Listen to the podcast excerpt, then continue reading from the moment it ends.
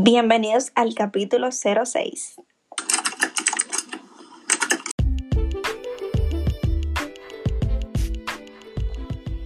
Hello, estás escuchando Odonto Space Podcast. Una conversación entre tres colegas con muchísimas dudas, temas de interés para nuestro crecimiento profesional.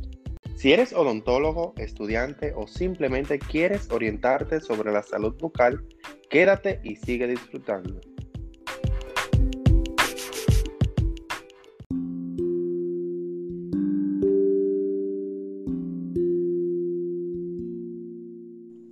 Halitosis por mascarilla. Este es el tema justamente que hoy vamos a debatir. Con la nueva modalidad hemos tenido que agregar muchísimas cosas a nuestra rutina diaria, como también así eliminar. Algo que hemos tenido que agregar es la mascarilla. Esa mascarilla que es amada por muchos y prácticamente odiada por el 90% de la población. Así es, así es ese tema de la mascarilla y las horas que uno, que uno la tiene puesta es estresante.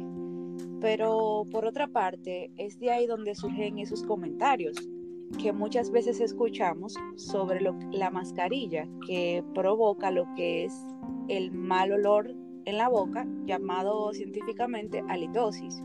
Bueno, yo les voy a decir algo y es que el 90% de las halitosis proviene de la cavidad oral, porque sí, existen halitosis que son extraorales, como por ejemplo de carácter respiratorio, metabólicas o también pueden ser gastrointestinales.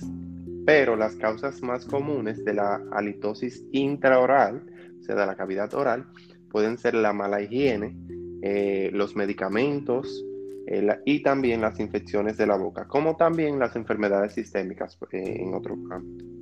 Sí, también un tema que no muchas personas lo conocen, es la serostomía, que es otro factor causante de la halitosis.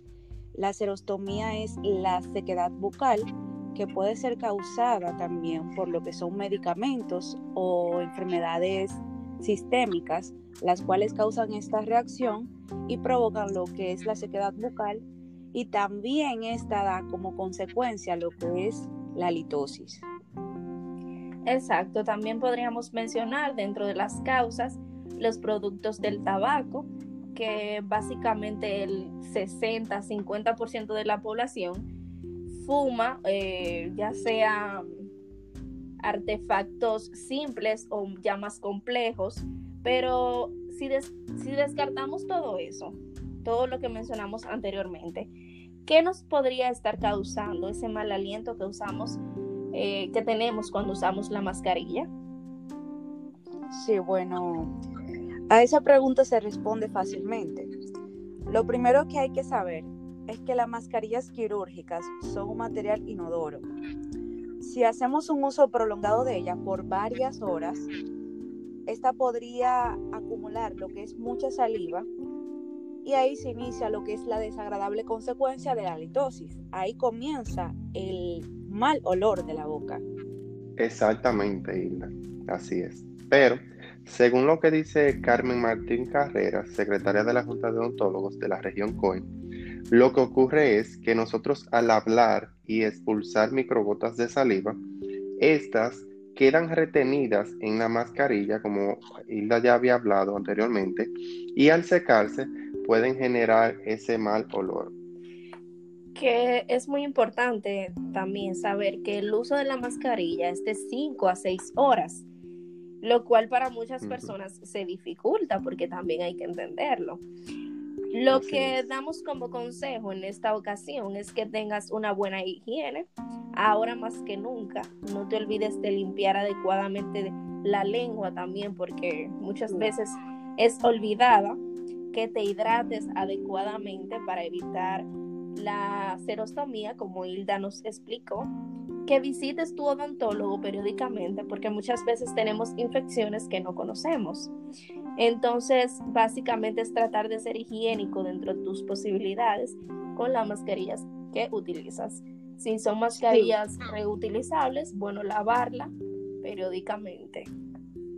Sí, también abrir, abrir un paréntesis sobre, por ejemplo, la consecuencia de, de, la litosis, ya sea a nivel sistémico o por medicamentos, es que vayas donde tu doctor y le expliques la situación, porque ya él sabrá manejar cómo cambiarte el medicamento, cuáles son las indicaciones correctas para evitar que la litosis también sea por ese caso.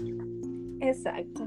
Exactamente. Y por lo regular, eh, esos pacientes sistémicos o que eh, frecuentemente le dan esa halitosis, eh, tiene, tienden a ir o deben ir al odontólogo más frecuente, por lo menos cada cuatro meses.